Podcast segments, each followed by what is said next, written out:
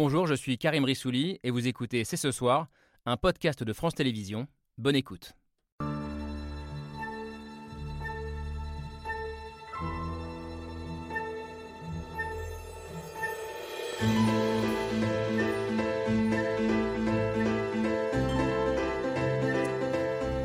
Bonsoir à toutes et à tous, soyez les bienvenus sur le plateau de C'est ce soir. Une question à 19 jours, 19 petits jours du premier tour de la présidentielle. Et si cette euh, élection était finalement plus incertaine qu'on ne le pensait? Fin de ce qu'on appelle euh, l'effet drapeau, qui favorisait un président chef de guerre, présentation d'un programme libéral assumé et accusation par certains de vouloir euh, esquiver le débat. Emmanuel Macron doit-il craindre ces trois dernières semaines de campagne? Avons-nous enterré trop vite Marine Le Pen, solide deuxième dans les sondages, voire Jean-Luc Mélenchon désormais le troisième homme. Et puis sur le fond, cette élection marque-t-elle la fin du en même temps macronien? Emmanuel Macron a-t-il clairement fait le choix de la droite en 2022 Le débat est ouvert. Il est ouvert avec Camille Diao, évidemment, comme tous les soirs. Bonsoir Camille. Karim. Euh, demain soir, on reprendra le décryptage de, la guerre en Ukraine avec notamment euh, le discours de Volodymyr Zelensky, euh, qui sera demain après-midi devant l'Assemblée nationale. Mais à 19h, je le disais, 19 petits jours de ce premier tour, il nous semblait important de parler ce soir de la présidentielle, de ne pas escamoter de notre côté ce, ce, débat démocratique. on disait les choses pliées, jouer d'avance. Est-ce si simple que ça euh, On en débat ce soir avec euh, nos invités. Bonsoir François Doss. Bonsoir. Merci d'avoir accepté notre, euh, notre invitation. Historien, grand connaisseur d'Emmanuel Macron, vous avez été très important dans, dans son parcours. vous avez été son professeur, c'est vous qui lui avez présenté le philosophe Paul Ricoeur. Vous étiez l'un de ses soutiens en 2017, mais depuis les choses ont un peu changé, pour le dire euh, gentiment. Euh, dans votre livre euh, Macron ou les illusions perdues, les larmes de Paul Ricoeur, justement, édition du Passeur, vous vous inquiétez de la disparition de ce fameux en même temps au profit d'une forme de droitisation et d'une pratique trop verticale du pouvoir, selon vous. La pratique du pouvoir d'Emmanuel Macron, bah, vous l'avez beaucoup observé vous aussi. Vincent Martini, bonsoir. Bonsoir. Merci d'être là, professeur de sciences politiques à l'école polytechnique, membre du comité de rédaction de l'hebdomadaire Le 1 et l'un des auteurs d'un ouvrage collectif qui s'appelle justement l'entreprise Macron à l'épreuve du pouvoir. Euh, il y a eu quelques interviews très importantes ces dernières années euh, pour comprendre euh, la pensée, l'histoire d'Emmanuel Macron. Une dès 2015 dans le 1, justement, une dans l'Express aussi, euh, fin 2020, en décembre 2020. Laureline Dupont, bonsoir. Bonsoir. Merci d'être avec nous. C'est vous qui l'aviez mené cette, euh, cette, interview de mémoire. Vous êtes journaliste, directrice adjointe de la rédaction de l'Express. Euh, merci beaucoup d'être avec nous ce soir. Alors, est-il aujourd'hui le candidat de la droite Emmanuel Macron, son programme signe-t-il une volonté d'OPA sur la droite française? Vous me direz ce que vous en pensez, Olivier Babot. Bonsoir, merci d'être là. Économiste, tendance libérale? Peut le dire comme ça Oui. également président d'un think tank qui s'appelle l'Institut Sapiens. présentation du programme d'Emmanuel Macron qui va le renforcer ou au contraire le fragiliser euh, on va aussi euh, se poser la question ce soir, et notamment avec vous, Thierry Pêche. Merci d'être là. Euh, essayiste, directeur général du think tank Terra Nova, laboratoire démocrate et progressiste. Pareil, aussi. Ça va. Pas de problème. et vous inquiétez par ailleurs depuis longtemps d'une forme de désaffiliation d'un grand nombre de Français qui pourrait aboutir à une abstention record dans, dans, trois semaines lors du premier tour. Abstention massive qui se profile, qui rend peut-être plus difficile encore la lecture de ce qui va se passer le, 10 avril et qui vous préoccupe aussi beaucoup, je crois, Jardine Mulman. Bonsoir. Bonsoir. Merci également d'être là, professeur de sciences politiques et de philosophie politique euh, à l'université Paris 2, Panthéon-Assas. Euh, on va revenir tout à l'heure à, cette question de l'abstention et du risque de gueule de bois démocratique, entre guillemets. Mais euh, je voudrais qu'on commence avec cette question. Est-ce qu'Emmanuel Macron a clairement fait en 2022 le choix de la droite? Qu'est-ce que vous répondez, Thierry Pêche, à cette question?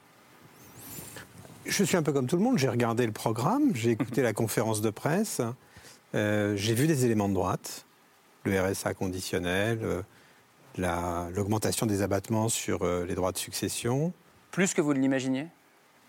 Non, pas tellement plus. J'ai vu aussi des éléments de gauche, enfin qu'on classerait plus spontanément à gauche, par exemple le versement automatique des prestations sociales, ce hmm. qui va évidemment tuer, et c'est heureux, le non-recours les systèmes de leasing euh, de voitures électriques pour les publics euh, les plus modestes. Donc le en même temps continue pour vous?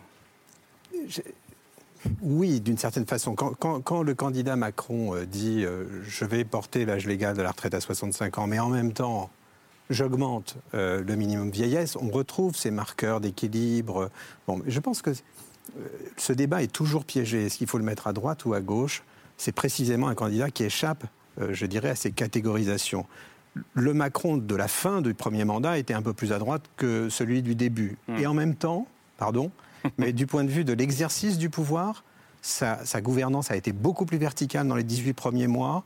et plus coopérative à la fin du mandat, avec les initiatives assez audacieuses à l'époque, hein, du grand débat national, de la Convention citoyenne pour le climat. Donc c'est un personnage qui est difficile à situer. Je pense qu'il ne faut pas se précipiter sur le programme avec euh, les grilles euh, en disant alors est-ce que c'est à droite, est-ce que c'est à gauche? Je pense que ça ne raconte pas grand-chose. Je vais vous poser la question à, toutes et tous, mais puisque la question a été posée à Emmanuel Macron lors de sa conférence de presse euh, juillet dernier, voilà ce qu'il voilà qu'il répondait. Il arrive, il est en chemin. Ou pas. Et ça fait cinq ans que où on me dit ça n'existe pas parce qu'il dit qu'il est en même temps, ou qu'on dit ça tirerait plutôt à droite ou ça retire plutôt à gauche. Je m'en fiche. Royalement, totalement, présidentiellement. Il s'en fiche royalement et présidentiellement. On ne va pas euh, commenter, quoique, cette, cette sortie. Comment vous regardez les choses, François Doz Oui, enfin, pour moi, effectivement, euh, il a été élu euh, il y a cinq ans avec un électorat à majorité de gauche. Et euh, effectivement, on a vu dans sa politique, on y reviendra, une politique que l'on peut qualifier de plus en plus à droite. C'est ce qui m'a d'ailleurs fait changer, parce qu'au début, comme vous le disiez, j'étais plutôt un soutien très passionnel. J'avais les yeux de chimène pour lui, en tant qu'ami, ancien étudiant, admiratif sur effectivement ses capacités intellectuelles et, je pensais affective. Euh, mais euh, là, euh, j'ai effectivement un chapitre dans mon livre sur les illusions perdues, sur la filia, sur l'amitié. Et sur ce plan, j'étais mais bouleversé de voir à quel point il tournait le dos à tous les gens qui l'ont hissé au sommet et que l'amitié ne compte pas pour lui. Et je crois que l'étiquetage non plus, c'est-à-dire qu'il répond, il s'en fiche présidentiellement. C'est-à-dire qu'il euh, est dans une situation où euh, il, est liquide, labile, euh, machiavélien, au sens où il peut prendre n'importe quelle casquette politique ou autre. Et ce qui m'a fait d'ailleurs virer ma cutie, si j'ose dire, c'est à l'automne 2019, quand il a dit que le problème majeur, c'était le problème des immigrés. Et là, je dirais qu'il ne prenait pas le programme de la droite, mais le programme de l'extrême droite, euh, du Rassemblement national. Euh, euh, il draguait dans ses eaux en disant Nous ne sommes pas un parti bourgeois, c'est le problème. Le problème, on le sait bien, c'est le problème des banlieues. Sur, la question des banlieues, qu'a-t-il fait du rapport Borloo? Il l'a enterré enterrement du en même temps, j'entends bien dans votre bouche. Vous dites plutôt continuité de ce en même temps. Que répondent les autres? Vous pourrez répondre, Thierry Pêche, bien sûr. Que répondent les autres sur ce plateau, Géraldine Mulman Alors moi, j'ai une lecture un peu différente je, pense que le problème, avec toute l'admiration que j'ai pour vous, François Dos, c'était les illusions que vous aviez au départ. Parce qu'en vérité, moi j'ai lu son livre qui s'intitulait révolution, on était loin du compte.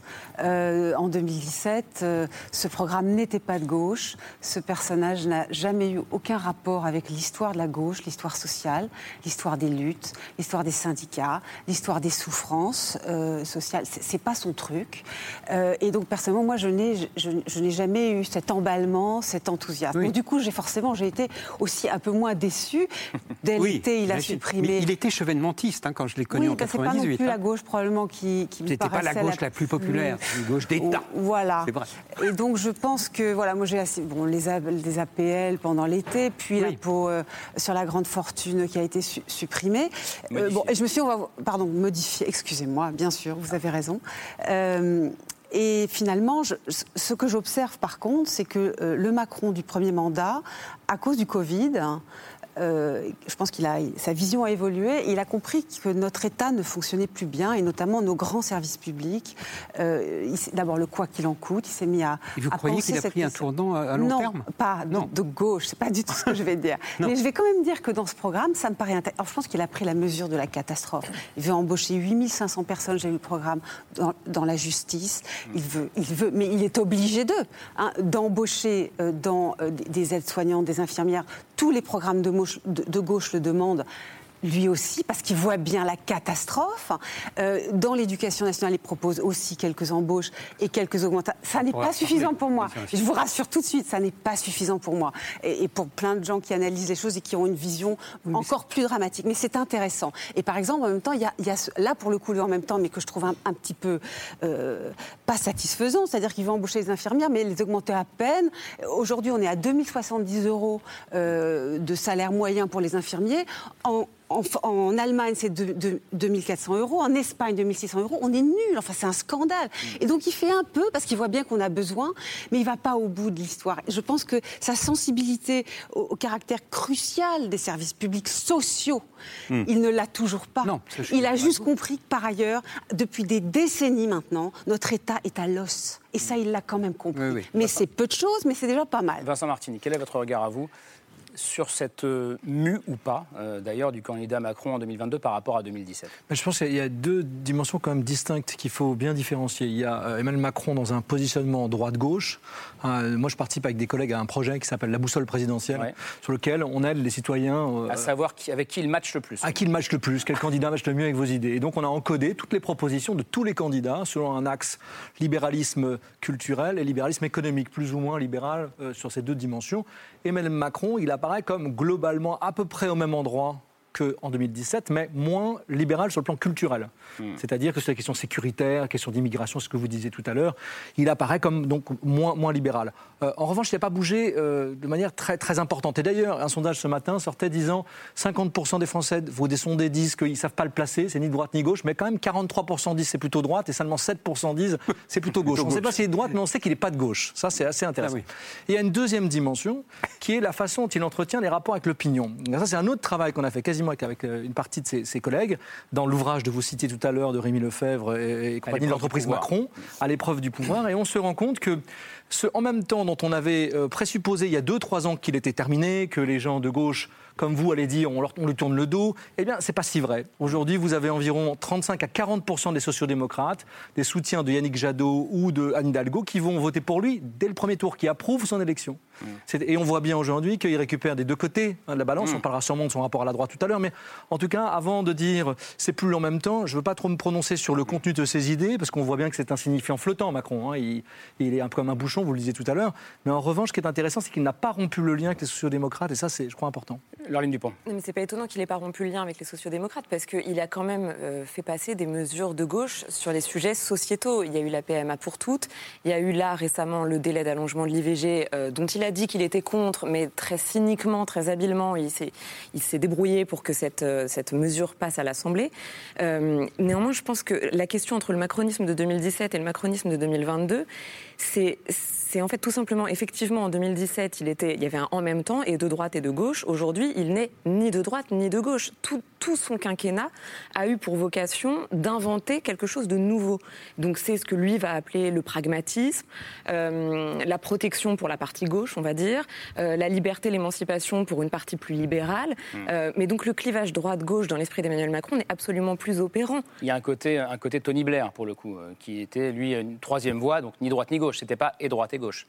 Complètement. Je, pense que là, aujourd'hui, il se, dirige clairement vers quelque chose comme ça, quelque chose de complètement nouveau, puisqu'il a toujours en tête de, de disrupter, pour reprendre le, terme qui est le sien. Euh, et, donc, effectivement, comme, comme on le voit dans le, à sa conférence de presse, il s'en fout royalement, présidentiellement, qu'on le marque à droite ou à gauche. Néanmoins, sur les sujets dits de droite, euh, je vous rejoins sur les débats piégés parce que euh, Emmanuel Macron a eu de sincères épiphanies, épiphanies régaliennes. C'est très bien raconté dans un livre qui s'appelle La nuit tombe deux fois, qui vient de sortir. Euh, Corinne Laïc et Eric Mandonnet. Exactement, et qui raconte merveilleusement bien comment, à force de déplacements sur le terrain, de discussions avec les uns et les autres, il a compris qu'il ne pouvait pas complètement se laver les mains des sujets régaliens, des sujets de sécurité, des sujets d'immigration, etc. Et ça, je pense, et ça, ça va déplaire à François Doss, mais que ce sont deux venu chez lui de vraies convictions. Euh, donc de vraies convictions, on dit de ah, droite. je pense qu'il est d'accord avec vous pour le mais...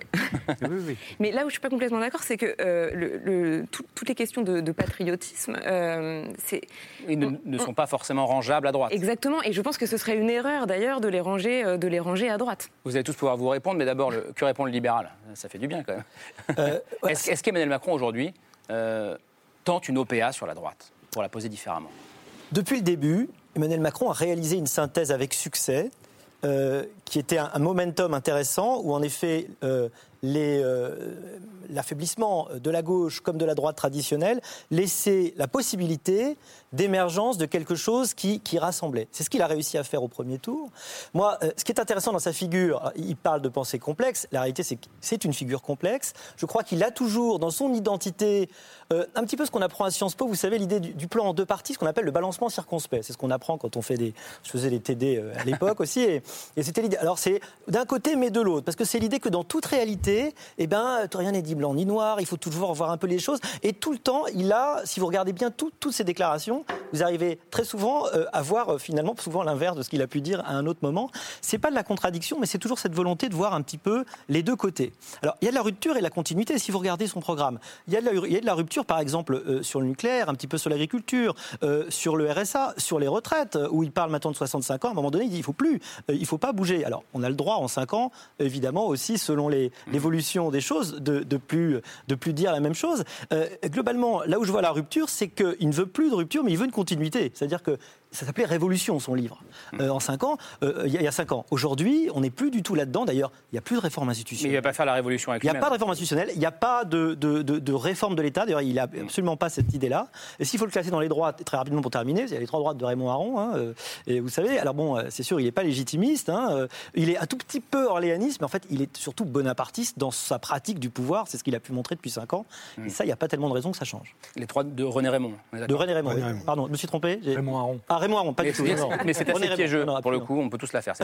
en, tout cas, il y a une candidate qui s'est un peu étranglée en découvrant euh, le, programme euh, d'Emmanuel Macron. C'est la candidate des Républicains, Valérie Pécresse, euh, qui l'a vécu comme une, véritable spoliation de son propre programme. On va voir ce qu'elle en a dit.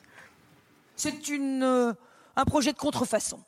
De contrefaçon. Aura-t-il le courage de le faire? Ça, c'est une autre affaire. Je vous le dis, préférez toujours l'original à la pâle copie. Donc voilà, pas le copie, selon euh, Valérie Pécresse. Alors dans les faits, on l'a déjà un peu dit, mais on retrouve euh, au moins quatre mesures présentes dans le programme de, la candidate des Républicains. Euh, enfin, on les retrouve dans le programme d'Emmanuel Macron. La première, c'est la retraite à 65 ans, qui est quand même un, totem de, de, la droite. On a le RSA conditionné à l'exercice d'une activité d'insertion de 15 à 20 heures par semaine. On a la suppression de la redevance télé et l'allègement des droits de succession, donc aucun impôt euh, sur les successions jusqu'à 150 000 euros par enfant. Donc en pratique, euh, c'est quand même une grande majorité euh, des Français. Thierry Pêche, comment vous, regardez ça? Est-ce que Emmanuel Macron siphonne effectivement, copie le, programme de Valérie Pécresse? Je crois que demander des copyrights sur des mesures aussi peu originales, c'est assez gonflé. Parce que tout ça, ça a été proposé je ne sais pas combien de fois depuis trois ou quatre élections. Euh, je ne pense pas qu'il est allé chercher son inspiration chez, euh, chez, Valérie Pécresse. Encore une fois, tout ça est dans le débat public. Bon, voilà.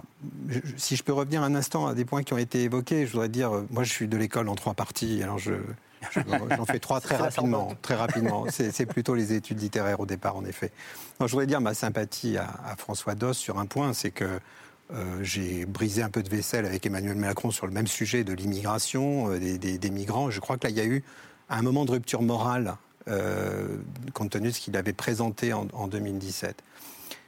Toujours à François Doss, c'est le deuxième point. Je pense qu'il n'y a pas d'amitié quand on est président de la République. Il l'a dit d'ailleurs lors d'une intervention, il a dit de là où je suis maintenant, président de la République, je n'ai pas d'amis. Et je crois que la position du pouvoir interdit l'amitié. Peut-être pas la filia, c'est une autre affaire, mais certainement l'amitié. Troisième et dernier point, la vie politique, elle ne nous laisse pas le choix des questions, elle nous laisse que le choix des réponses. C'est l'histoire, c'est comme ça. Hmm.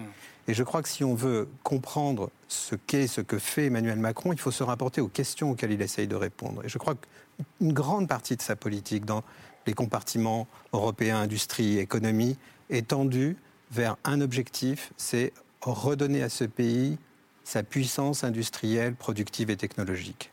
C'est ça, je dirais, l'obsession du macronisme euh, au pouvoir pendant cinq ans ça, va avec son idée de l'Europe, d'une Europe souveraine, etc. Ça organise beaucoup ses propositions. Avant de se demander si c'est de droite ou de gauche, je crois qu'il faut bien situer ce driver. Et c'est un driver mm. très puissant, peut-être assez machiavélien. Si, le machiavélisme philosophique, mm. ça consiste à protéger la puissance de l'État, alors il y a quelque chose là qui regardent dans cette direction. Et ça, ça continue à le travailler. Et je pense que ça parle à une grande partie de nos concitoyens aujourd'hui, dans le contexte que vous connaissez. Visiblement, en tout Que cas. ce soit le Covid ou que Si ce on en soit. croit les sondages. Je crois François qu'on Doss. on avait vu une contradiction chez lui entre le libéral qu'il est euh, et puis euh, le fait que l'État aussi compte. Pour lui, comme, dit, euh, comme vous dites, en effet, l'État doit être euh, présent hein, dans, les, dans les directions et dans la modernisation du, du tissu industriel. Mais finalement, et, là-dessus, euh, Barbara Stiegler est, très éclairante dans son livre sur Il faut s'adapter, euh, à propos du néolibéralisme. Le néolibéralisme, ce n'est pas le libéralisme du euh, laisser-faire, euh, c'est un, un- néolibéralisme encadré. Si on prend euh, euh, Walter Lippmann, euh, effectivement, sa théorie, c'est euh, il faut imposer euh, cela à la société. Et il faut aller dans, dans cette direction qui est la modernisation à tout craint, la maximisation du profit et, euh, et, et les start-up. Une forme de libéralisme Et- autoritaire. Autoritaire. Et l'autorité, là, on l'a vu depuis le début. Euh, et c'est quand même une rupture par rapport à son livre Révolution. Parce que je rappelle quand même que dans Esprit ou dans Révolution, il prêchait pour davantage d'horizontalité sur le plan politique. Il, il- il- il voyait bien qu'il y avait un besoin, un désir de, de délibération, de participation, comme dirait euh, le général de Gaulle. Euh, eh eh bien, là, euh, manifestement, je dis je dis une banalité quand euh, je dis, mais je découvre des choses effrayantes euh, sur la verticalité de son pouvoir jupitérien, c'est-à-dire qu'il n'y a pas, mais même la constitution de la Ve République n'est même pas respectée. Vous savez très bien que la constitution de la Ve République date de 58. En 58, euh, la constitution stipule que par l'article 20 que c'est le gouvernement qui dirige la politique de la nation.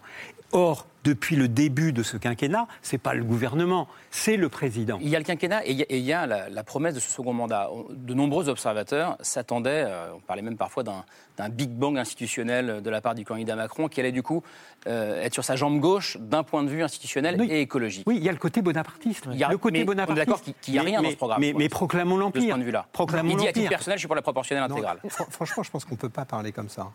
Euh, un, un instant. Certes, sur les institutions, il y a très peu de propositions à part une dose de proportionnelle. Il faut quand même se souvenir que dans le quinquennat qui s'achève, les différentes propositions de réforme constitutionnelle se sont euh, heurtées au Sénat. Eh oui. Tout simplement. Oui. Et donc, euh, vous pouvez faire tous les croquis que vous voulez pour changer de constitution. Si vous avez le Sénat qu'on a, c'est terminé. Mais l'action publique, c'est pas que la gestion des institutions, c'est aussi la gestion du pouvoir tel que les institutions vous le confient. Et le avec vous d'aujourd'hui, c'est-à-dire qui s'incarne dans la concertation scolaire, la concertation dans les territoires sur la santé, une convention citoyenne de plus sur la fin de vie, la transition écologique négociée dans les secteurs économiques, tout ça, c'est, ça prof- on verra si ça a lieu. Hein. Mais tout ça, ça profile une action publique beaucoup plus coopérative. Ça s'écrit pas dans les institutions, ça s'écrit dans la pratique du pouvoir. Vous êtes d'accord avec ça, Vincent Martini? Non, pas, pas vraiment, honnêtement. En réalité, j'ai l'impression qu'on on discute depuis tout à l'heure comme si la situation était totalement normale. Depuis des mois, on a un candidat qui a 10-15 points d'avance sur son principal challenger. On pouvait imaginer qui, après avoir écrit un livre qui s'appelle Révolution en 2017, qui, qui, même s'il n'a pas réussi au premier mandat, qui il- il prenne un certain nombre de risques.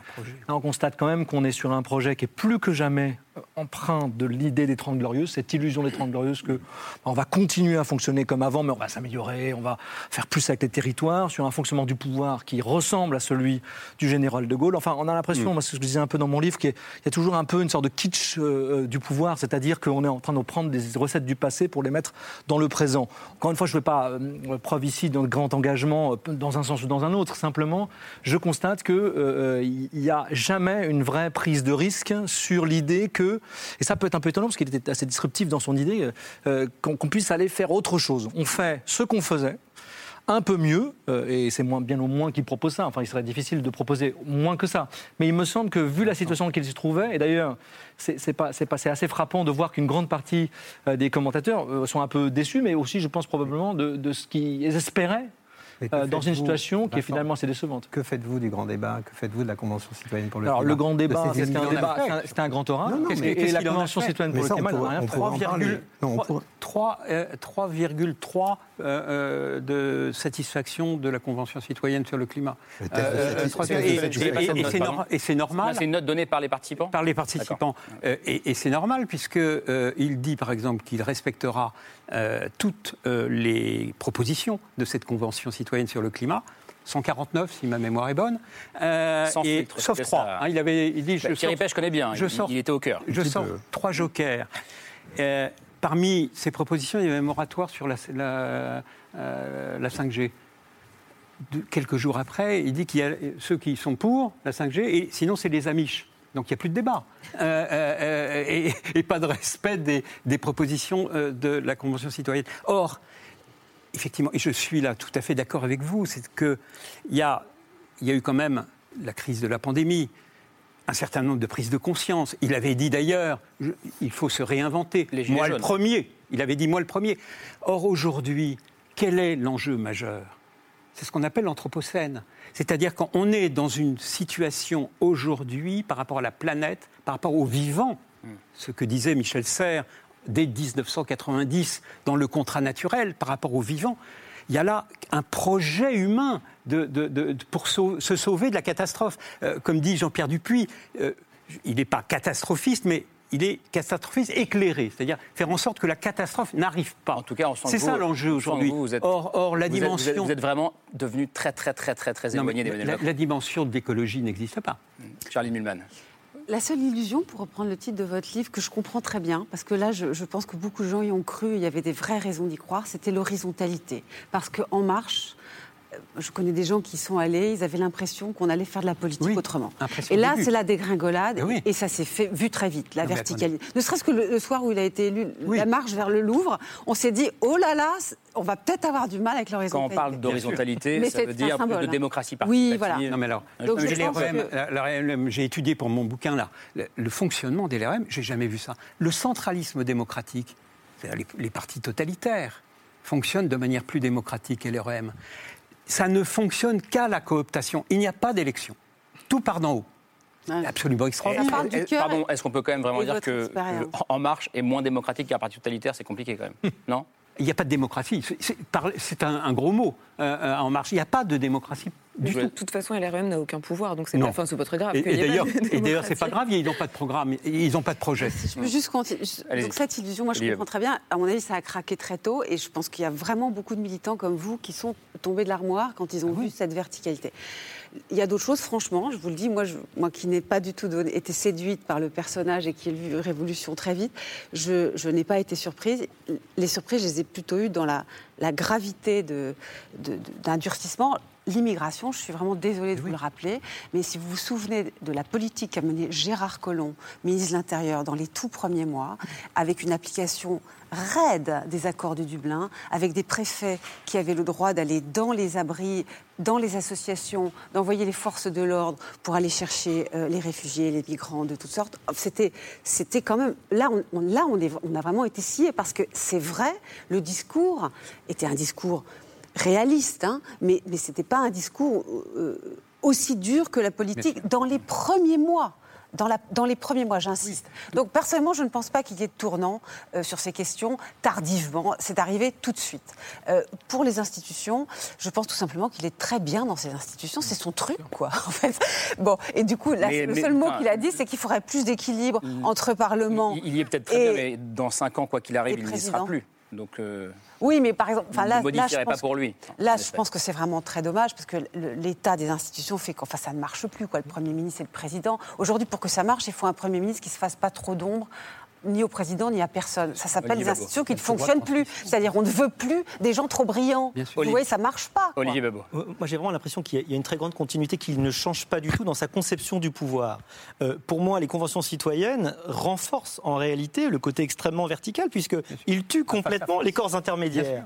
Et en fait, c'est ce qu'on lui a reproché très rapidement, c'est-à-dire que de ne pas avoir fait ce travail, d'être beaucoup en relation avec des corps intermédiaires qui, certes, constitutionnellement, n'ont pas énormément euh, de pouvoir si on ne veut pas leur en donner, mais qui pourraient en avoir, et qui, dans, euh, avec d'autres mandats, en avaient, en avaient beaucoup plus. Je pense que les Gilets jaunes auraient peut-être pu être évités avec euh, un travail euh, sur le terrain un peu plus fort. Et je trouve que ça n'a pas, ça n'a pas réellement changé. Alors, on parlait de, de- de- machiavélisme. Je crois que personne ne sait ce que vraiment Emmanuel Macron pense réellement. Ce qui est certain, c'est qu'il n'est pas interdit d'être opportuniste dans le bon sens du terme, c'est-à-dire arriver au bon moment, comme il l'a toujours fait. Et je pense qu'aujourd'hui, ce qu'on voit, et ce qu'il a constaté, c'est qu'il y a un déplacement du barycentre politique et qu'il il a adopté finalement toutes les mesures qui font qu'il va maximiser euh, euh, finalement les gens, les gens qui sont. Un déplacement vers la droite. Voilà, déplacement. Et, oui, parce que 75% des gens sont plutôt dans ce qui, est, ce qui serait assimilé à droite. Donc finalement, il a le bon positionnement. Les sondages traduisent ce positionnement extrêmement à l'aise. Donc effectivement, il a un, petit peu plus de régalien, ce qu'il n'avait pas tout à fait fait. Pas tellement a disparu tout ce qui est gestion de l'État et réforme de l'État, mais sinon, on est dans la continuité économique avec des mesures euh, assez effectivement euh, proches de, ce qu'était la droite classique. Laureline Dupont. Non mais faisons un peu de poloche, comme dirait Edouard Philippe, deux minutes. Enfin, il en est aussi là parce que parce que parce qu'il a tué la gauche. Enfin, je veux dire, il reste, c'est malheureux, mais aujourd'hui, il reste plus rien de la gauche, donc il n'y a pas non plus nécessité, mm. euh, de, électoralement parlant, d'avoir un programme résolument ancré à gauche. En revanche, la droite reste quand même debout. Elle a des élus locaux, elle a un parti qui mm. tient encore peu ou prou la route, en tout cas jusqu'aux législatives. Elle a une candidate qui, pour l'instant, est au-dessus ou à 10% à peu près.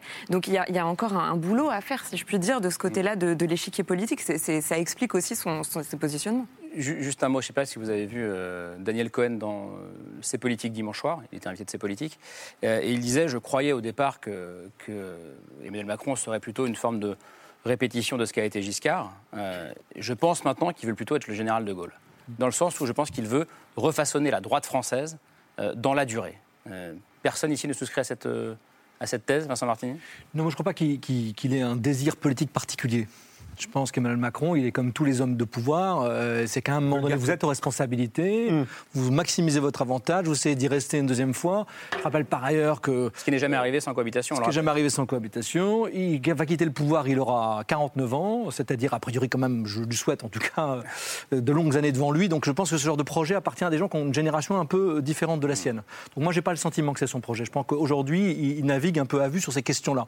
Euh, vous l'avez dit, je crois qu'il est assez indifférent à ces enjeux. En fait, en réalité, la gauche, la droite, ça n'a pas d'importance je crois vraiment sincèrement qu'il croit que ça, ce sont des, notions qui n'ont plus vraiment de sens, qu'elles sont dépassées, et que lui, bah, il considère qu'il est comme un, sorte de, navire qui, se, qui va à un gouvernail en fonction du soleil. Et le soleil, c'est l'opinion publique ou c'est euh, les circonstances des choses. Donc c'est un kairos permanent, si on devait reprendre l'idée de Machiavel. C'est-à-dire à chaque fois, on se positionne, hein, comme le prince de l'époque, au bon moment. Et puis s'il faut changer, retourner sa veste, ben, c'est pas grave.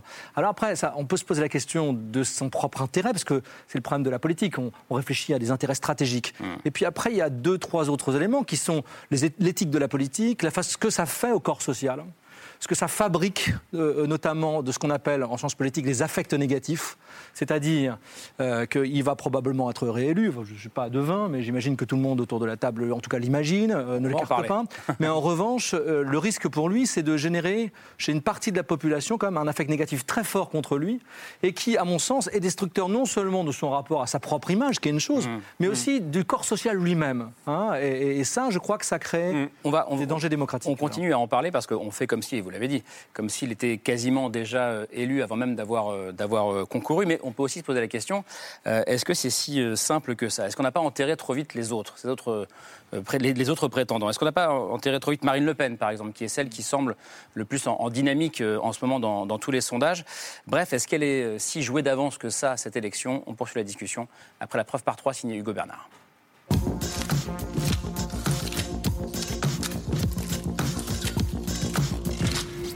La preuve par trois commence par cette image. Une photo prise aujourd'hui à Hénin-Beaumont et dans laquelle il y a Grantin Marine Le Pen. La candidate du Rassemblement national, tout sourire, qui déambule sur le marché d'un des fiefs de son parti. Après un début de campagne difficile, elle savoure les bons sondages du moment. Aujourd'hui, d'après euh, d'un point de vue statistique, elle est la seule à pouvoir se qualifier pour le second tour avec Emmanuel Macron. Une dynamique qui replace Marine Le Pen comme principal adversaire d'Emmanuel Macron. Résultat, dans cette image, il y a aussi grand 2, un micro. Des micros tendus aux candidats mais une campagne qui ne prend pas. Et certains électeurs ne cachent plus leur déception. Je sais pas, je trouve qu'ils sont pas venus au contact. On on peut pas se faire une opinion. Ce qui est dommage, c'est qu'à 30 jours des élections, on puisse pas euh, réellement discuter euh, à fond. Une colère et une frustration que les outsiders veulent transformer en vote pour tenter de s'immiscer au second tour. Vous avez dans votre poche un instrument inestimable, un bulletin de vote. C'est vous qui faites la décision. Enfin, dans cette image, il y a grand 3, le drapeau français. Les Français devant lesquels le candidat Macron se présente en jouant sur l'expérience et en promettant un discours de vérité. Quand on parle de pouvoir d'achat, on doit être dans le réel. Quand on parle de climat, on doit être dans le réel. J'essaie, si vous voulez, j'essaie d'être le président du réel, j'essaie d'être le candidat du réel de la lucidité. Assuré dans tous les sondages d'accéder au second tour, le président craint l'excès de confiance. Le grand risque, là, c'est que les gens pensent que ce soit fait. S'ils pensent que c'est fait, c'est qu'on a perdu. Réponse dans moins de trois semaines. Une photo, trois détails et une question. L'élection présidentielle peut-elle encore nous réserver des surprises? Alors Vincent Martini commençait à en parler euh, juste avant. Comment regardez ça Thierry Pêche euh, par exemple? Est-ce qu'il a raison de mettre en garde contre l'excès de confiance euh, ou est-ce que cette élection est, ah non, je crois qu'il a, il a, totalement raison de mettre en garde contre l'excès de confiance. Une élection, tant qu'elle n'est pas réalisée, elle n'est pas, pas jouée. et d'ailleurs, avant même de penser à la haie du second tour, il faut penser aux haies du premier tour. Il y a des mouvements qui montent dans la société sur le pouvoir d'achat, sur euh, les gens qui sont soumis quand même à la pression de la montée des prix d'énergie, des prix alimentaires. Donc, euh, et, qui peuvent eux-mêmes en avoir un peu marre d'entendre parler sur la télé d'une élection déjà pliée. Ne croyons pas, même s'il reste peu de temps, que la situation qu'on observe aujourd'hui soit stable. Maintenant, je me souviens, en 2017, il y avait comme une prophétie euh, du macronisme. Cette prophétie, c'était que la vie politique allait se résumer à deux camps, des progressistes européens versus les nationalistes autoritaires le, monde politique était promis à devenir ça. Alors, le premier moment, ça a consisté à vider la gauche comme une huître. Le deuxième, ça consiste à vider la droite républicaine comme une huître. Mais on n'arrive pas tout à fait à ce tableau. Parce qu'en fait, il y a bien un gros pôle euh, droite nationaliste autoritaire avec ses deux visages aujourd'hui, euh, Le Pen et Zemmour. Il y a bien un gros pôle progressiste européen autour d'Emmanuel Macron. Auxquels les électeurs de centre-gauche de 2017 sont restés fidèles. Mhm. Vous le disiez, ils sont restés fidèles, pas sans raison à mon avis. Mais il y a aussi un bloc Mélenchon, qui est, euh, comme d'habitude, il est à 10, 12, 14 aujourd'hui, et puis il peut monter. Il a, il a, bon. Donc en fait, il y a trois morceaux. Il y a euh, deux formes de radicalité, une nationaliste autoritaire à droite, une radicale de gauche qui a différentes nuances, mais qui est là quand même, et puis euh, le, le bloc central. À mon sens, celle qui tire le mieux son épingle du jeu aujourd'hui, c'est Marine Le Pen. D'abord parce que le processus de dédiabolisation a été démultiplié par la présence de Zemmour. Mmh. Comme a dit un des anciens fidèles de Marine Le Pen, elle a été pendant dix ans cas contact du diable. Désormais, euh, elle est complètement safe. Euh, et donc, euh, pour l'idée de, qu'on pouvait avoir, ce qui restait du Front républicain pour le deuxième mm. tour, c'est, fatal, parce qu'elle va dire aux électeurs de gauche... C'est ça le sujet numéro un pour vous. Si vous voulez aller à la pêche, euh, Je, ne vous fais plus peur, je suis inoffensive. C'est ça son message. Alors, il y, a une photo euh, prise euh, récemment qui symbolise euh, peut-être le stade final de la dédiabolisation, de la normalisation de Marine Le Pen. On va la voir, elle a été prise sur un marché à Dunkerque le 12 mars dernier. Marine Le Pen qui pose dans un selfie avec une adolescente qui porte le voile. Ça me paraît très étonnant pour une candidate qui n'a cessé de se montrer très virulente envers le port du voile. Est-ce que Géraldine Mulmel, c'est pas le signe finalement que Marine Le Pen elle fait plus peur? En tout cas, elle essaye vraiment là de, se distinguer d'Éric Zemmour et de, préciser. Elle le dit à chaque fois qu'on l'interviewe. Moi aussi, je l'ai interviewée pour le site Yahoo. Elle a dit Je ne suis pas contre les musulmans, je n'ai pas de guerre contre l'islam, je suis contre l'islamisme, etc. Elle le répète tout le temps pour se distinguer de Zemmour. Et donc, je dirais, pour ma part, Thierry Pêche, que Mélenchon était déjà là en 2017, très haut à 19. Mm. Ça, ça n'est pas du tout nouveau. Et, je pense comme vous qu'il ne fallait pas l'assimiler. Enfin, c'est un bloc en soi, c'est différent de Marine Le Pen. Euh, ce qui est nouveau, c'est les deux extrêmes droites. C'est-à-dire, euh, avec leur, leur leurs jeux, qui produisent aussi des, des, auto-légitimations, des légitimations mutuelles, puisque mm. euh, finalement, elle est à gauche d'Éric Zemmour. Bon, en même temps, elle doit de temps en temps montrer qu'elle a une radicalité. Je pense qu'elle a sa stabilité est étonnante et elle est sociale. Il y a déjà eu une émission ici, on a longuement parlé. Je pense que c'est la gauche qu'elle a siphonné. Ce sont des abstentionnistes, des est-ce est, qu'elle est encore d'extrême droite, Marine Le Pen? Je pense que c'est une extrême droite euh, très fortement étatiste. Je pense que c'est la figure de l'État protecteur des petits. Euh, je pense que c'est euh, le, cauchemar d'une gauche qui normalement devrait exister et se mettre au service des gens qui souffrent. Et c'est elle qui fait le job. Mais elle est, importante cette question. Euh, est-ce qu'elle est encore d'extrême droite, en tout cas aux yeux des électeurs? Parce que ça pose aussi la question du Front républicain. Ça pose la question du second tour. Dans les sondages du second tour, euh, on n'est plus à 63-37 ou 67-33, on est à 56-44 aujourd'hui. Comme l'a dit euh, Thierry Pêche, effectivement, c'est-à-dire que euh, la candidature Zemmour a donné à Marine Le Pen un visage humain. c'est l'extrême droite, un visage humain, comme on le disait d'un certain socialisme totalitaire. non, le, effectivement, elle n'a pas changé sur le fond outre euh, qu'elle passe effectivement mieux, parce qu'elle passe comme plus modérée. Euh, et, comme vous dites, en effet, par rapport au réflexe d'un éventuel deuxième mm. tour, qui est l'hypothèse la, plus probable, qui était d'ailleurs envisagée par euh, Emmanuel Macron avant même son élection en 2017. Il disait déjà, ça se terminera par un face-à-face entre Marine Le Pen et moi. Mm. crois effectivement il a un certain sens du kairos à l'époque. Et puis aujourd'hui, ça reste l'hypothèse la plus probable quoi qu'on ne peut rien dire. Hein. Moi, je suis historien, euh, je ne suis pas Madame Soleil. Donc, euh, effectivement, euh, voilà. Est-ce que le réflexe de défense républicaine face à l'extrême droite jouera dans un deuxième tour, ça n'est plus évident et c'est là où il faudrait pas trop d'arrogance mm. et, considérer, et on le voit, il en est conscient, que, que les cartes sont jouées parce qu'il y a un face-à-face là entre lui et les citoyens avec l'élimination de tous les corps intermédiaires, avec des partis qui n'existent quasiment plus, euh, qui peut euh, lui être défavorable. Hein, ça, on ne sait pas. Laureline Dupont, vous connaissez bien l'extrême droite, pour l'avoir couverte notamment. Oui. Ouais, tout, à fait. Euh, non, pour rebondir juste, enfin une petite anecdote, mais Marine Le Pen au mois de juin disait en off aux journalistes en substance, Eric Zemmour, c'est ma chance, mais pas en substance, là, pour le coup, dans le texte, euh, il me recentre. Donc elle avait eh déjà, enfin, elle avait elle en fait, disait, alors. elle le disait, bien sûr. bien sûr. Elle avait cette conscience et ce, flair quelque part euh, déjà très tôt, parce que là, c'est, je vous parle d'une On rappelle que ça lui a aussi été euh, dit sur un plateau de télé par Gérald Darmanin, ministre d'Emmanuel Macron. Tout à fait. Oui. Il dit vous êtes trop molle. Tout à fait. Tout à fait. Et ensuite, sur le risque de l'abstention euh, dont on parlait pour l'électorat Macron, je, pense qu'il la guette quand même aussi, parce qu'il faut rappeler que le RN a été victime de cette abstention. Et d'ailleurs, Marine, Le Pen l'a reproché à ses électeurs euh, de, de façon très peu habile lors des dernières régionales. Euh, ça a aussi été le cas en 2017. L'abstention a été, euh, a été très élevée euh, parmi son électorat. Donc là, qu'est-ce qui va se passer en 2022 en pleine crise, en pleine crise ukrainienne, etc. Il y a aussi toute une partie de... enfin, il y, a, il y a, beaucoup, de, beaucoup de ces électeurs qui se demandent l'utilité de se déplacer, mmh. qui, qui, souffrent d'une certaine désillusion du, du, monde politique et du jeu politique, et qui se demandent finalement, mon vote, à, quoi va-t-il servir? À mmh. pas grand-chose. Olivier Bon. Le, le risque du favori, euh, qui fait que tous les favoris ont raison quand ils ne jouent pas comme favoris, c'est qu'effectivement, d'abord, ça démobilise euh, les électeurs, disant pourquoi aller voter pour Emmanuel Macron Il est déjà élu, c'est déjà fait, on est quasiment déjà en train de discuter législatives. Et puis, euh, évidemment, ensuite, il a cette, cette question qui fait que on voit bien dans ses actions qu'il n'est pas sûr de gagner absolument parce qu'il fait tout ce qu'il faut pour essayer de contenir un coup de théâtre.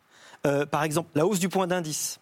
Bon, la, fin du masque, la fin du Covid, disons que ça, encore, c'est du kairos. Il a toujours eu de la chance. Vous savez ce que disait euh, euh, Napoléon quand il recrutait Oui, mais a-t-il de la chance? Bah Là, il aurait recruté Macron parce que c'est sûr qu'il a toujours eu la chance. Et là encore, bon voilà, le Covid, ça s'arrange. Mais donc, hausse, du point d'indice. Ça s'arrange, on va rester prudent quand même. Euh, les, écopages sur le pouvoir d'achat, ça montre bien que, évidemment, il y, a, une inquiétude de quelque chose comme un mouvement qui pourrait monter. Mm. Plus on se rapproche, plus honnêtement, quand on regarde les sondages, la vraie question aujourd'hui, c'est qui va avoir en face au deuxième tour? Et en effet, on n'est plus du tout dans le 60-40, on est plutôt dans un 57-43 euh, qui ressemble, euh, pardon, 57, euh, oui 43. Oui, c'est ça, ça, marche. Qui, ressemble un peu plus à ce qu'il y a eu sous nous, c'était Sarkozy face à, face à, face à Ségolène Royal. 53-47 à l'époque. 53-47, hein, mais c'est quand même beaucoup plus proche, mais on n'est pas dans la marge d'erreur non plus. Hein, hmm.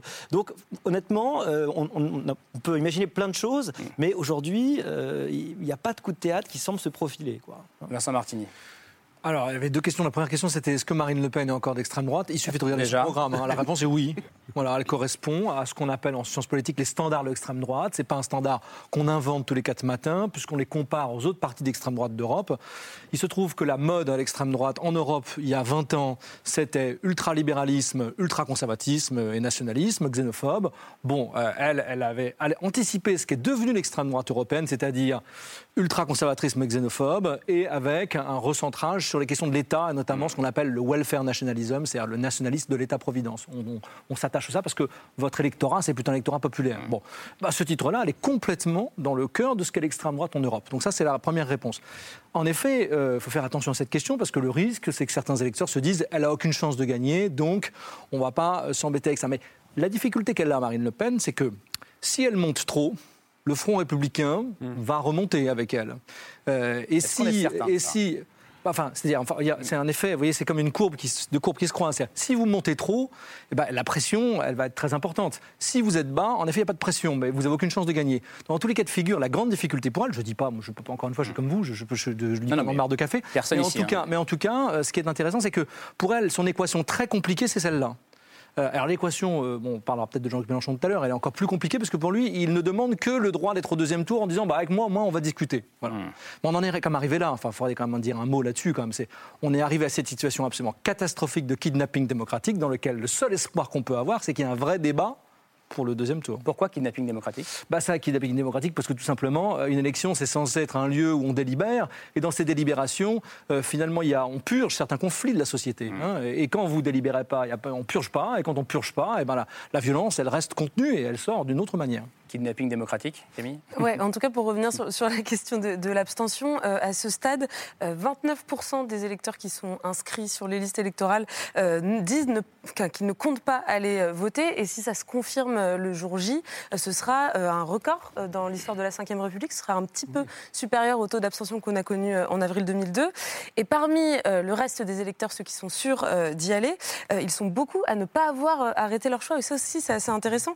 Euh, hier, ils étaient encore 35% à dire que leur choix de vote pouvait encore changer d'ici avril. Donc entre l'abstention d'un côté et la volatilité la- de- du vote de l'autre, l'élection, Oui, elle paraît pas- encore euh, Oui, oui, très c'est pas incertaine. étonnant. C'est pas étonnant cette abstention qu'on peut programmer euh, euh, malheureusement et qui est un- une preuve de déficit démocratique, hein, de crise de, la- de notre démocratie, est normale dans la mesure où, euh, pour moi, euh, ce quinquennat a été dans le sens de ce qu'on peut appeler la déréliction du politique. C'est-à-dire que, C'est-à-dire euh, que le politique, euh, c'est complètement liquéfié. Il y, a, il y a une telle distorsion entre le discours et les actes, entre euh, euh, un discours qui est le matin, je ne sais pas de dire euh, la colonisation c'est un crime contre l'humanité, mais deux jours après de dire aux rapatriés d'Algérie je vous ai compris, je vous aime, et, et donc effectivement des, des termes même contradictoires d'un jour euh, sur l'autre. Et, et alors, alors les distorsions Pardon, avec, juste avec- sur la question de la mémoire, on peut dire qu'il Oui, oui. en même temps, pour le Alors, coup, pas uniquement d'un côté. Le, sur le plan de la mémoire, je lui fais pas- crédit, je lui fais crédit d'avoir été dans le sens.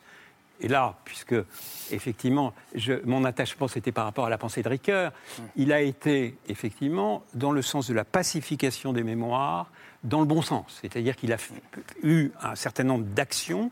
Euh, on peut penser à Maurice Audin, on peut penser à ce qu'il a fait sur le Rwanda, on peut prendre les dossiers les uns après les autres. Euh, le 17 octobre 61, il a effectivement été dans le bon sens. Cela dit, attention, et là en tant qu'historien, je lui euh, donne crédit sur ce plan, et il était bien placé pour le faire, puisque comme vous savez, il a contribué à la mémoire, l'histoire, l'oubli de Ricoeur, dont il en est remercié en première page. Mais d'un autre côté, et là je suis bien placé pour le savoir en tant qu'ayant fait 20 ans de lycée euh, en tant que prof d'histoire, je veux dire, euh, les programmes aujourd'hui, c'est le petit Lavis. Il faut savoir que derrière cette pacification mémorielle, il y a le retour de Lavis, le retour du, du français patriote et de l'identification aux grands héros nationaux. Hein, Parce que donc c'est une régression sur le plan historique, au point d'ailleurs qui nous annonce la fin du CAPES, les professeurs à deux vitesses.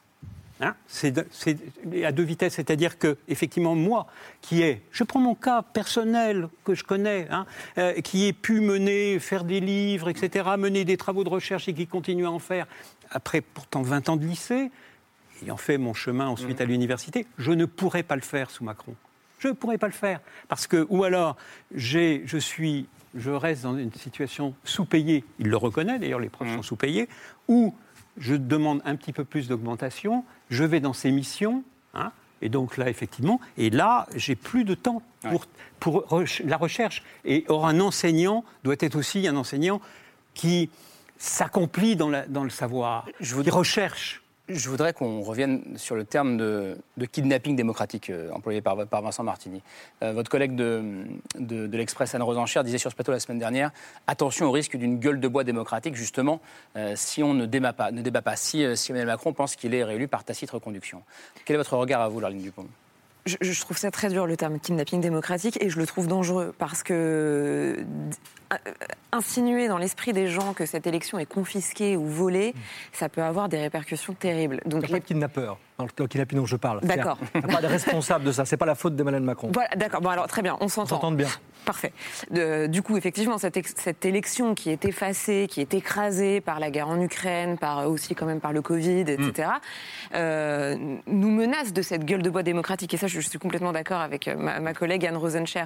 Euh, et et pour le coup, le vainqueur, donc si c'est Emmanuel Macron, aura quand même à, à tenter de régler ce problème. Hmm. Parce qu'il sera forcément en prise avec une, on l'a déjà beaucoup dit, mais une, crise de l'autorité. Hmm. Gérard Larcher parle de, du manque de légitimité du vainqueur. Je pense, je pense qu'il va beaucoup trop loin pour On le parle du deuxième personnage de l'État hein, qui dit ça. Tout à fait. Hmm. Donc, mais en revanche, qu'il ait un problème d'autorité aussitôt élu, ça c'est assez certain. Et d'ailleurs, il en a complètement conscience. C'est-à-dire qu'actuellement, dans ses équipes, on travaille déjà aux, aux meilleures façons de, déjà de prendre le pouls de la société, d'essayer de comprendre quelles sont les crises en germe qui peuvent leur exploser au visage en septembre, les nouveaux gilets jaunes en gros, mmh. euh, et puis comment les régler. Alors après, on peut considérer que c'est pas assez, mais toutes les, toutes les réflexions sur la participation, euh, qui, pourtant le taraude pas mal, euh, enfin moi j'ai l'impression que ça le taraude personnellement, c'est pour ça, c'est pour répondre justement à cette, à cette gueule de bois démocratique. Thierry Pêche, kidnapping démocratique, gueule de bois, problème de légitimité, dit même Gérard Larcher.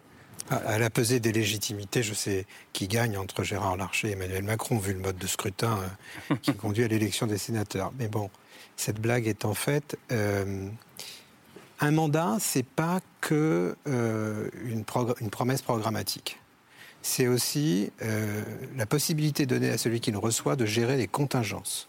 Et quand on fait le bilan d'un quinquennat, on fait le bilan des, des, promesses tenues, des promesses non tenues et des contingences. Et Dieu sait s'il y en a eu. Oui. Et Dieu sait s'il y en aura. Le prochain quinquennat va commencer avec une énorme contingence qui est la crise ukrainienne, la relation à la Russie, etc. Donc le président ou la présidente qu'on va choisir, on va la choisir en se posant plusieurs questions. Est-ce que j'adhère à ce qu'il ou elle dit? Mais est-ce que je pense que cette personne gérera correctement les contingences qu'on peut anticiper, nombreuses et douloureuses? Si on ne tient pas compte de ça, on passe à côté de la substance aussi de l'élection présidentielle. Et je crois que ce qui fait... Mais est-ce que ça empêche de débattre, ça? Non, pas du tout. Et je rejoins pleinement ce qui a été dit sur le fait que je ne parlerai pas de kidnapping parce que des, kidnappings sans kidnappeur, je ne sais pas comment ça marche, sans rançon. Bon. Euh, mais en tout cas, le, débat peine à se déployer par manque d'espace, par manque de, contribution de qualité aussi, disons-le. Euh, bon, euh, et par manque d'attention aussi du public qui pense à autre chose. Bon, mais Je, pardon, je suis pas certain que si on proposait un débat entre tous les, challengers d'Emmanuel Macron et le président, euh, on ait un problème de, de, nombre de téléspectateurs. Je pense que ce serait très très très suivi aujourd'hui. Oui, tout à fait. Oui. Mais à l'inverse, les adversaires d'Emmanuel Macron ont aussi eu le temps depuis septembre. Et d'ailleurs, parce qu'en septembre, je me souviens que nous, journalistes politiques, on disait on a l'impression d'être déjà en mars, tellement la campagne avait démarré. Ils ont eu le temps quand même d'installer leur thème de campagne, leur discours, mm. etc. Donc on ne peut pas complètement dédouaner non plus euh, la, classe politique et les candidats. Pardon Karim, c'est pas un problème d'audience. Euh, c'est un problème de focalisation de l'ensemble du public mm. sur quelques questions sur lesquelles la controverse est claire on voit les camps, on voit les arguments, etc. C'est ça qui ne se produit pas. Vous pourriez faire des émissions de télé mm. à de très grande écoute sans que cette alchimie se produise. Euh, et, là, ça ne se produit pas. Ça s'est produit dans le passé. En 2007, c'est une élection qui s'est jouée sur un certain nombre de questions régaliennes. Bon, 2012. Là, ça ne se produit pas. Bon, et ça va manquer. C'est sûr que ça va fragiliser mm. euh, le futur pouvoir. Qu'est-ce que ça raconte du moment, le fait qu'il n'y ait pas justement de, de cristallisation sur des débats, sur des thématiques précises, euh, contrairement à 2007, euh, à 2012, à 2017 sûrement aussi. Moi, j'ai l'impression qu'on assiste en fait au prolongement du désordre informationnel créé par l'espèce de surabondance. Les, Québécois disent l'infobésité, hein, la surabondance de. En, fait, en fait, oui, ils sont géniaux pour les, néologismes, mais, mais euh, euh, on n'a jamais en fait tant débattu. Il n'y a jamais eu autant de gens qui ont parlé sur les réseaux sociaux, qui ont échangé politiquement. Mais la plupart du temps, on échange d'ailleurs dans notre propre bulle de filtre avec mm. des gens avec qui on est d'accord. D'ailleurs, on se montre le bourrichon entre soi, euh, ce qui fait plutôt une extrémisation. Et en effet, on n'arrive pas à faire faire ressortir des grands, euh, des, des grands clivages, malgré, moi j'ai l'impression, alors peut-être qu'on fait partie des gens peut-être surinformés qui regardons beaucoup ces choses-là, mais qu'il y a eu des, des heures, des dizaines d'heures de débat sur toutes les chaînes euh, de tous les candidats possibles. Et pourtant aujourd'hui, euh, si vous demandez au grand public, mais quelles sont les grandes mesures, quels sont les, les grands choix que vous allez faire dans quelques semaines. Je crois que la plupart euh, en seraient pas conscients. C'est peut-être ça, justement, la, complexité. Et donc Bah, une frustration très paradoxale, parce qu'en Ouais, fait, on a dire. beaucoup débattu, non? Non, mais c'est pas avec vous, c'est avec le. Je vous écoute, là, je. Moi, je trouve que les termes du débat sont posés. Euh, qui débattent ou pas, dans- avec le, le caractère parfois artificiel de ces débats télévisés? Est-ce que c'est tellement important? Le phénomène Zemmour a rebattu les cartes. C'est quand même quelqu'un qui, sur un discours du grand remplacement euh, des Européens euh, par des Africains, en gros, euh, est en train de faire autour de 15%, un peu moins, un peu plus. Ça, a- eu lieu, ça a eu lieu. Je pense que la gauche s'effondre. Le, personnel politique de gauche, il n'arrive pas à se parler, mais pire que ça, parce que moi je pense souvent que le personnel politique de même Zemmour, c'est un symptôme et ce n'est pas la cause. Je pense que les électeurs de gauche n'arrivent pas à se parler. Vous avez déjà vu un mélanchoniste avec un ancien socialiste. Ça ne marche pas avec un verre. C'est- c'est- c'est- bon, cette chose existe, elle est visible, elle est là, on peut la voir, la palper, et c'est eux qui vont avoir la gueule de bois. C'est pas du tout M. Macron s'il est réélu. Je vois pas du tout pourquoi il aurait une gueule de bois. Ça va être dur. La, la politique, c'est dur. Pourquoi il aurait une gueule de bois? Enfin, s'il est réélu Les deuxièmes mandats sont moins bons que les premiers. Tout le monde le sait. Chirac, Mitterrand, etc. Ça va la être gueule dur. de bois pourrait venir d'un mouvement social d'ampleur très tôt. Et enfin, une dernière chose s'est passée dans le prolongement du phénomène Zemmour, c'est qu'on pensait que ça allait casser la baraque et, tout rebattre totalement.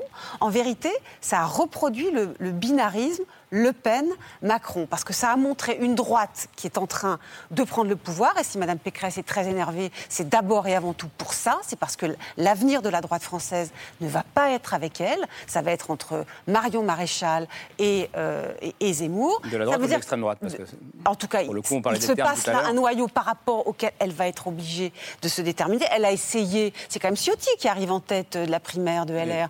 Elle, derrière, elle court deuxième. derrière, elle essaye de, elle essaye de euh, d'être un peu du côté de Macron, un peu du côté de Ciotti. Du coup, ça ne marche pas ni, d'un côté ni de l'autre. Évidemment, c'est très rageant pour elle. On aurait pu imaginer qu'elle prenne la place de Macron. Elle ne l'a pas prise. C'est Macron qui siphonne euh, les voix. Et, et de l'autre côté, Madame Le Pen, elle est, elle est hors champ puisqu'elle est sur une extrême droite beaucoup plus sociale, beaucoup très étatiste. Donc en fait, les deux grands pôles. D'ailleurs, on le voit, c'est eux qui doivent, normalement, les sondages nous disent arriver au... Je suis d'accord que les sondages euh, pourraient se tromper, la surprise existe dans la vie politique, mais en tout cas, pour l'instant, c'est eux les grands blocs, mais c'est pas parce qu'il ne s'est rien passé, c'est parce qu'il s'est passé beaucoup de choses, et qu'en définitive, c'est ça qui sort. Ça veut dire que pas de débat, pas de mandat. euh, c'est un mot d'ordre que vous trouvez un peu tous ici autour de la table euh, malhonnête Non, non, ça, on ne peut pas vraiment dire ça, hein, parce que d'abord, il y a des procédures, ça s'appelle une élection. Vous savez, ça me rappelle quand euh, il y a eu la crise des Gilets jaunes, certains journalistes disaient, mais est-ce que Macron doit démissionner? Attendez, on se pince, il ne faut pas exagérer quand même. C'est-à-dire, il pouvait avoir un, mo- un- un mouvement social très grave, c'est pas pour ça que le Premier ministre ou le Président de la République doivent tout d'un coup dire, bah, bon, bah, mon pouvoir est remis en cause, j'arrête. Bon, euh, le principe, par contre, je partage ce que dit Géraldine Mulman, je pense que la gueule de bois ne sera pas vraiment pour Emmanuel Macron s'il est réélu. C'est la politique, il sera confronté à un deuxième mandat, on verra ce qu'il en fait. C'est un- sujet. Non, ce que, ce que je pense vraiment, c'est que je pense que cette élection n'est pas très intéressante pour l'instant. Mais en revanche, les recompositions de cette élection euh, vont être passionnantes. Enfin, je parle pour les gens comme moi, un peu fous, qui aiment beaucoup la vie politique et qui intéressent beaucoup plus que d'autres gens. Et puis les gens ici autour euh, sont un peu pareils que moi. Mais je crois que ça va être passionnant parce que je crois que ce qui va se jouer à droite, alors moi je suis pas du tout persuadé que ça va se jouer autour de Zemmour. Je crois que fondamentalement là, ce qui se, ce qui se préfigure, c'est plutôt que si Mme Pécresse devait faire le score, euh, pas terrible, plutôt aux alentours de 10%, euh, peut-être même moins, on ne sait pas, hein, euh, eh bien je crois qu'une grande partie des LR va exploser, une grande partie va rejoindre peut-être le parti Horizon de Édouard Philippe. Donc on- il y a des recompositions qui vont être autour d'Emmanuel Macron probablement, c'est-à-dire un grand pôle de centre droit qui va être dans, dans ces entourages-là, dans ces parages-là, et puis surtout en effet un pôle d'extrême droite qui va lui se recomposer. Mais enfin c'est pas évident parce que le Rassemblement national ne va pas forcément mourir, même si Marine Le Pen perd. Bon. Mais la grande question, c'est est-ce que celles et ceux qui nous regardent ou qui euh, se posent la question s'ils doivent aller voter le, le 10 avril prochain comprennent quelque chose à tout ça? Euh, Est-ce que comment on fait pour lutter contre la grande désaffiliation euh, d'une grande partie de ce pays euh, voilà, aujourd'hui? Est-ce que, est-ce que- est-ce que- de lutter contre euh, la déréliction du politique ou la désaffiliation dont vous parlez, euh, c'est d'avoir un projet d'émancipation sociale. Parce que euh, je suis d'accord avec vous, le phénomène Zemmour est un symptôme euh, de quelque chose qui est le repli sur soi, euh, la peur, de l'autre, de la différence. Et, mais contre ça, je veux dire, on n'est pas euh, dans la, la haine de l'autre. On le devient par peur dans une société où on se sent victime, euh, où on se sent délaissé, où on se sent abandonné. Or, on a des programmes qui sont euh, de l'ordre de là, en tout cas, le problème de Macron aujourd'hui, c'est gérer. Alors, on peut dire telle mesure, telle autre, RSA, 65, c'est la gestion. Or, C'est l'absence de on a- on réenchantement attend- du politique on- pour vous on, attend d'un- candidat à la présidence, euh, et d'ailleurs sur une longue durée, un projet qui soit un projet d'émancipation, qui ne soit pas simplement la gestion d'un système, mais de gouverner. Gouverner, c'est donner un cap. Bon. Or, ce cap, oui, si le cap, c'est la maximisation du profit, euh, aujourd'hui, la littérature et les films qui sortent aujourd'hui, les documentaires, sont très explicites sur euh, la catastrophe qu'on est en train de vivre dans notre société. Euh, prenez un autre monde, et Vincent Lindon, détruit dans sa famille, détruit personnellement par cette logique-là. euh, euh, qui consiste à précariser son voisin.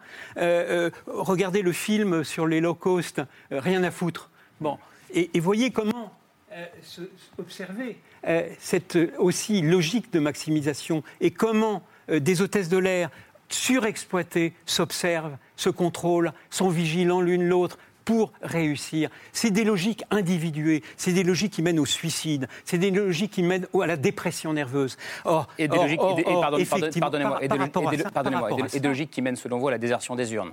Ah Si bah je vais au bout de votre, votre raisonnement. Thierry Pêche. Bah, la désaffiliation, euh, elle a commencé il y a longtemps. Et d'une certaine façon, euh, l'émergence d'un candidat comme Macron en est le, Hmm. la manifestation. Je vous donne un exemple. Il y avait une enquête qui proposait, comme font toujours les enquêtes que vous faites, Vincent ou d'autres, euh, aux gens de se situer sur une, une échelle gauche-droite, 0 très à gauche, 10 très à droite. La conclusion qui a été tirée de l'enquête, c'est que vraiment la France, la France penchait à droite, puisqu'il y avait 37% des gens qui répondaient au-dessus de 5 et seulement 20% en dessous de 5. Seulement 37 et 20, ça fait 57. Où sont les 43% manquants? Eh bien, ils refusent de répondre. Voilà, ils veulent plus répondre gauche-droite. La désaffiliation, c'est ça. Notamment, pas que. Bon, parce que vous pouvez très bien vous dire ni de gauche ni de droite et avoir envie d'aller voter. Mais vous pouvez aussi, et ça arrive malheureusement souvent, vous dire non, moi, ni de droite, ni de gauche, ni de droite, et en plus, je ne vais pas voter. Donc cette, cette désaffiliation, elle a commencé il y a longtemps, et rien ne l'enraye jusqu'ici. On va voir si cette élection euh, euh, motive une forte participation ou pas, mais ça ne se dessine pas comme ça. On va aller sur la liste euh, dans un instant, mais je voyais euh, noter des choses, euh, Laurent Dupont. Non, non, mais je réfléchissais justement aux raisons de la désaffiliation. euh, et je pense quand même que l'incapacité aujourd'hui du politique à proposer une vision pour le pays, enfin, c'est un peu ce que disait François Dos sur le fait de donner un cap, explique en grande partie cette désaffiliation. Et pourquoi Zemmour a eu du succès Parce qu'il a, il a su proposer une vision de la France. Alors, c'était une vision de la France d'il y a 50 ans. Mais c'était quand même, une, c'était quand même un, projet global, une, perspective. Et c'est là-dessus, Emmanuel Macron m'a plutôt étonné euh, jeudi à sa conférence de presse parce que autour de lui, on a beaucoup, beaucoup euh, euh, insisté avant sur le fait qu'il allait proposer un grand récit, donner du sens. C'était le grand truc en Macronie. On nous disait on va donner du sens, ça ne sera pas des mesures, on n'aura pas les 100 propositions. Au final, c'était plutôt les 100 propositions en fait. Et, le sens, moi, je ne l'ai pas encore tout à fait saisi, euh, alors que qui, qui- qui semblait euh, soucieux de ça. En 10 secondes. Vraiment, en 10 secondes. Euh, je voudrais finir sur un- un- une note positive. C'est c'est pas parce qu'il y a de la désaffiliation, c'est pas parce que peut-être les Français vont bouder les urnes que la société, elle ne travaille pas. La société, en ce moment, elle est en grand travail. Moi, je crois qu'on vit un moment très fort de transformation anthropologique. Les rapports entre les hommes et les femmes, euh, les rapports euh, à l'anthropocène. Tout ça, c'est pas parce que c'est pas pris dans le champ politique que ça n'existe pas. Et, et vous l'avez dit très bien, c'est la fiction qui le dit le mieux. Là, le cinéma est toujours en avance sur nous. Et donc, je crois que là, moi, je suis assez confiant. Je vois les, aussi bien les jeunes générations que, qu'on- dont on dit qu'elles sont pas politisées, elles sont super politisées sur énormément de thématiques qui sont invisibles dans le champ politique, mais qui sont très très fortes. Et, et quiconque a des enfants ou des familles voit que qu'il n'y a pas un désintérêt pour la politique dans ce pays. Il est très fort.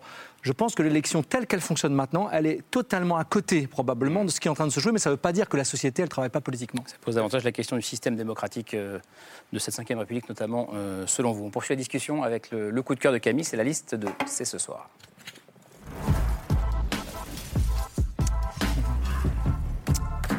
Mis en vote dans 19 jours. Euh, que faire ce jour-là, le dimanche 10 avril? Question provocatrice posée par l'écrivain François Bégodeau dans oui, son dernier. C'est même le titre de son livre, Comment s'occuper un dimanche d'élection. alors pour certains d'entre nous, le dimanche d'élection, c'est le rituel. On se lève tôt, on prend le petit-déj, on file tout de suite aux urnes, ou alors on y va au dernier moment le soir.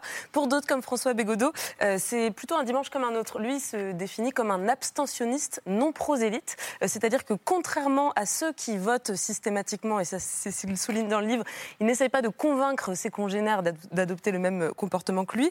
Euh, pour lui, euh, en fait, euh, donc, dans cet essai, il interroge l'acte de voter, le vote, et il s'inscrit clairement dans, la lignée de ce, vieux slogan 68 arts, élection, piège à con. Pour lui, le vote, c'est tout sauf un acte politique. Sa position, elle est plutôt radicale. Pour lui, les votants, ils servent surtout à valider, à conforter l'ordre établi. Ils renoncent à une véritable action politique et au passage, il s'achète une conscience en y consacrant une demi-heure, euh, une fois de temps en temps. Donc c'est un peu cette thèse qui traverse tout l'essai, qui est assez court, hein, qui se lit très vite. Euh, c'est aussi un livre, un texte qui nous parle de, la France d'aujourd'hui, de la société française, euh, de la droitisation du débat public, de cette France aussi qui ne vote jamais et qui n'a jamais voté, ainsi que des, des racines du malaise démocratique qu'on a essayé de disséquer un petit peu ce soir. Et comme toujours avec François Bégodeau, c'est particulièrement bien écrit. Ça s'appelle donc Comment s'occuper un dimanche d'élection. Il n'y a pas de réponse à trouver directement dans le livre, mais au moins quelques pistes de réflexion. Et c'est paru aux éditions Divergence. Rapidement, Olivier Babot. J'ai envie de dire, c'est quand même aussi l'abstention qui est un peu un piège, n'est-ce pas? Parce que euh, si vous occupez vous occupez pas de politique, la politique s'occupera de vous. Et c'est bien l'impasse qu'on a vue avec les Gilets jaunes. Hmm. les Gilets jaunes, c'était la volonté de faire entendre sa voix incapacité à trouver des représentants. Et je pense que tout ça euh, participe, enfin, ou plutôt est la conséquence d'une incapacité du système représentatif ou d'une difficulté à, se, à, comprendre qu'on puisse être représenté, qu'il y a des mécanismes, des institutions, que c'est un petit peu lourd, que forcément c'est un petit peu éloigné, que tout ce qu'on pense n'est pas forcément traduit tout de suite. Et cette difficulté, elle se traduit par une impasse démocratique, parce qu'à la fin, elle termine par une forme d'oclocratie où vous avez effectivement des, des foules euh, qui estiment toutes n'avoir pas été euh, entendues, et finalement tout le monde devient amer. Bégodeau n'ira pas voter, on le sait. Vous allez tous aller voter là? Oui. Oui, oui. Vous savez déjà pour qui? Ne dites pas pour qui, hein, sinon le, le, CSA nous tombe dessus. Vous savez déjà pour qui ou pas? Vous êtes dans la volatilité également ah, c'est hein. voter, mais je réfléchis. Le silence est parfois la meilleure réponse. merci beaucoup euh, d'être venu ce soir, Géraldine Mulman, euh, Thierry Pêche, merci beaucoup, Olivier Babot. Euh, François Dos, votre livre, Macron, les illusions perdues, les larmes de Paul Ricoeur, c'est éditions du Passeur. Merci d'être venu, Laureline Dupont à retrouver dans les colonnes de l'Express. Euh, une du numéro qui sort cette semaine, il n'est pas encore sorti. Hein. Chine-Russie, ceux qui veulent défaire l'Occident. Euh, et puis Vincent Martini, on l'a cité en début d'émission, l'entreprise Macron à l'épreuve du pouvoir. Et puis euh, je mentionne également le site, donc la boussole présidentielle 2022 et votre chronique sur le site, sur l'appli du 1. Jeu de pouvoir. Jeu de pouvoir et sur France Inter. Merci beaucoup. moi, je vous rappelle que vous pouvez retrouver C'est ce soir sur toutes les plateformes de podcast et on se retrouve demain autour de 22h30. Bonne fin de soirée. Merci. Música